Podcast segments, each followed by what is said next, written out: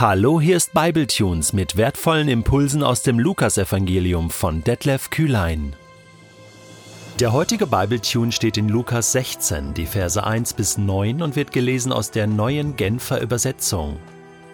Jesus wandte sich zu seinen Jüngern und sagte: Ein reicher Mann hatte einen Verwalter.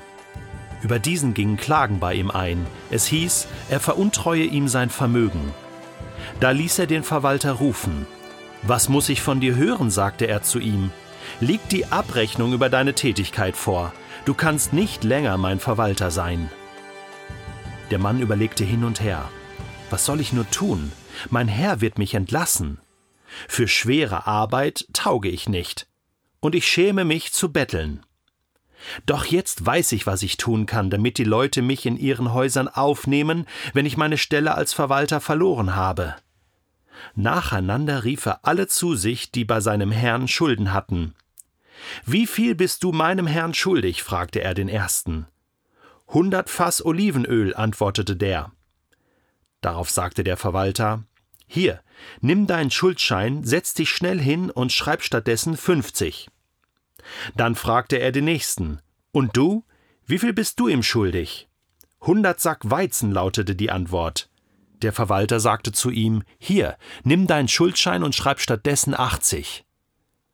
Da lobte der Herr den ungetreuen Verwalter dafür, dass er so klug gehandelt hatte. In der Tat, die Menschen dieser Welt sind im Umgang mit ihresgleichen klüger als die Menschen des Lichts. Darum sage ich euch, Macht euch Freunde mit dem Mammon, an dem so viel Unrecht haftet, damit ihr, wenn es keinen Mammon mehr gibt, in die ewigen Wohnung aufgenommen werdet. Jesus stand mit beiden Beinen mitten im Leben. Und falls du das bis jetzt noch nicht so gewusst hast, diese Geschichte hier wird dich hoffentlich überzeugen. Oder Jesus bringt ein Beispiel aus der damaligen Finanzwelt. Da ist ein Herr, der hatte viele Güter und der hatte einen Verwalter und der Verwalter betrügt ihn und wirtschaftet sich in die eigene Tasche. Ja, so war das damals, so ist das heute, so war es immer schon. Und das ist nicht das einzige Beispiel, was Jesus bringt. In Matthäus 25 lesen wir ja ein ähnliches Beispiel. Auch ein Herr, der verschiedene Verwalter hat und den gibt er verschiedene Beträge und gibt ihnen die Aufgabe, sie zu vermehren. Und da ist dann auch einer dabei, der sich ausruht, der nichts aus dem macht, was der Herr ihm gegeben hat. Und Jesus kommt dann zu verschiedenen Schlüssen am Ende des Gleichnisses. Hier ist einer, der sehr egoistisch ist, der sehr untreu ist, der das Vermögen seines Herrn verschleudert. Und zu Recht wird er zur Rede gestellt. Irgendwann fliegt das auf. Und dann handelt er klug und clever, so erfahren wir am Ende dieser Geschichte. Klug und clever, clever und smart. Gibt's einen Comic, was so heißt, clever und smart. Ja, das macht er. Und zwar geht er zu den Schuldnern zu denjenigen, die Schulden haben bei seinem Herrn und verringert die Schuld und macht sich so Freunde. ich finde das so genial. So eine coole Idee. So macht man das. Und das sind keine Kleckerbeträge. Also bei dem ersten geht es um Olivenöl. Wahrscheinlich, wenn man es umrechnet, 4000 Liter Olivenöl. Und wenn man dann durchrechnet, waren das locker mal 500 Denare, die der Typ einspart. Und beim nächsten mit dem Weizen genauso. Große Beträge. Und natürlich waren diese Schuldner dem Verwalter dankbar und sagen, oh, ich muss äh, nicht mehr so viel zurückzahlen. Dankeschön. Und er hat sich so Freunde gemacht. Das Entscheidende ist aber das, was Jesus dann am Ende sagt. Vers 8 heißt es, da lobte der Herr den ungetreuen Verwalter dafür, dass er so klug gehandelt hatte. Zunächst mal, Wer lobt hier wen? Ist das jetzt noch der Herr aus dem Gleichnis, der den ungetreuen Verwalter lobt? Oder ist es Jesus, der Herr, ne, der den ungetreuen Verwalter lobt? Also ich glaube, es kommt auf selber raus. Oder Jesus will damit sagen, ähm, ähm, also das ist des Lobes wert. Ja, ja, was denn? Das, also, Moment. Hä? Dieser untreue Verwalter hat doch vorher schon Vermögen verschwendet und jetzt sorgt er für noch mehr Minus in den Kassen seines Herrn. Wieso wird der gelobt? Ja, er wird gelobt für die Klugheit seines unternehmerischen Handelns. Natürlich war das unehrlich. Natürlich war das eine miese Nummer. Aber es war clever. Egoistisch clever. Der Typ hat seine Ziele erreicht und sich Freunde gemacht. Und diesen Punkt nimmt Jesus heraus. Zunächst einmal sagt er, in der Tat, die Menschen dieser Welt sind im Umgang mit ihresgleichen klüger als die Menschen des Lichts. Und das ist ein harter Treffer. Ein harter Treffer für Jesus-Nachfolger, für Kinder des Lichts. Denn das ist hier gemeint. Menschen, die ohne Gott leben und ihre Geschäfte machen und Menschen, die mit Gott leben und ihre Geschäfte machen. Wir leben ja in einer Welt.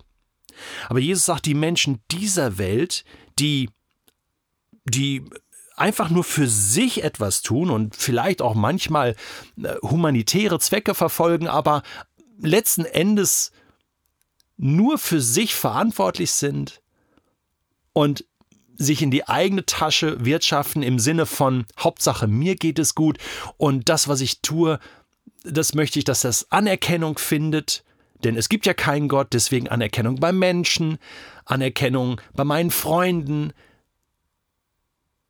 Und sie handeln so viel klüger als die Kinder des Lichts, als wir, als du und ich. Das ist ein harter Treffer. Denn Jesus sagt, hey, lernt hier von den Kindern dieser Welt. Schaut doch, wie sie das machen. Das ist clever. Sie machen sich Freunde. Er sagt dann in Vers 9, darum sage ich euch, macht euch Freunde mit dem Mammon, an dem so viel Unrecht haftet. Macht euch Freunde mit dem ungerechten Mammon. Das müssen wir jetzt erstmal nochmal klar kriegen. Was meint Jesus hier? Soll ich denn jetzt auch mm, irgendwelche krummen Geschäfte machen, damit ich am Ende Freunde habe und sie so irgendwie für Gottes Reich begeistern? Soll ich äh, ähm, meine Abschlussrechnung in meiner Gemeinde oder in meiner Kleingruppe oder in meiner Firma so faken, dass ich am Ende irgendwie einen Plus habe und das einsetzen kann fürs Reich Gottes? Äh, meint, meint Jesus das hier? Das kann nicht sein.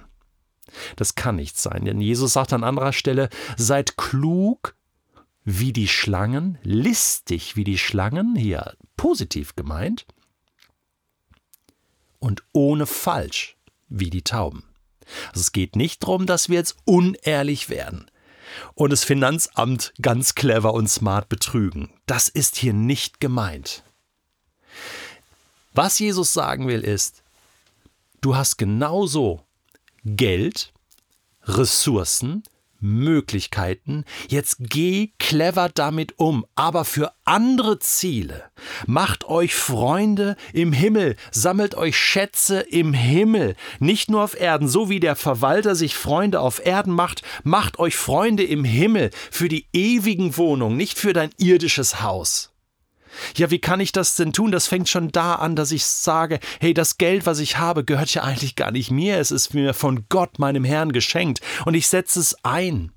Ich gebe einen Teil und investiere es ins Reich Gottes als Spende. Wir machen das als Familie. Auch Bibletunes wird es ja gar nicht geben, wenn es nicht Menschen geben würde, jedes Jahr, die investieren in das Reich Gottes, die investieren auch in Bibletunes oder andere Projekte. Das ist clever und smart, denn da wird der Himmel bewegt. Da kommt der Himmel auf Erden. Da werden ewige Hütten gebaut. Da wird ewiges Leben produziert. Oder Geld an sich ist nicht schlecht. Wir haben oft schon darüber gesprochen. Geld an sich ist neutral. Es ist die Frage, wofür und wie du es gebrauchst. Lerne von den Unternehmern dieser Welt, wie sie Geld scheffeln für sich und ihr Unternehmen und damit sie noch reicher werden, aber mach es genauso klug und smart und clever, um am Ende mehr übrig zu haben, was du investieren kannst in das Reich Gottes, in Menschen, damit Gutes passiert hier auf der Erde, damit Menschen in die Freiheit kommen, ja, bis dahin, dass du vielleicht auch Schulden erlassen kannst, weil du Mitarbeiter hast, dass du Leute anstellen kannst, dass du, dass du den Betrag, den du jetzt hast als Unternehmer, verdoppelst, verdreifachst. Ich kenne Unternehmer in meinem Freundeskreis, die in den letzten Jahren ihre Firmen erfolgreich verkauft haben und, und Hunderttausende und Millionen verdient haben, was sie dann wieder einsetzen können. Natürlich dürfen sie auch gut leben davon, aber sie setzen es auch ein für das Himmelreich, weil sie wissen, hey, das alles, der ganze Erfolg und die Finanzen gehören Jesus. Es, es wird doch sonst gar nicht funktionieren. Und das ist clever und smart, dass wir, dass wir die Ressourcen dieser Welt nutzen für das Himmelreich Gottes. Was heißt das für dich? Überleg mal. Jesus bringt dieses Beispiel, um dir zu sagen, hey, wahrscheinlich machst du das nicht so clever und smart. Ich erwarte von dir, und wir werden in den nächsten Bible Tunes noch mehr davon hören, ich erwarte von dir, dass du überlegst, wie setzt du das ein, was ich dir gegeben habe. Und da hast du noch nicht bis zum letzten alles ausgereizt. Sei clever, sei smart. Und wenn dir an Weisheit mangelt, dann sagt uns Jakobus in Kapitel 1, dann bitte Gott, dass er dir Weisheit und Klugheit und Cleverness gibt.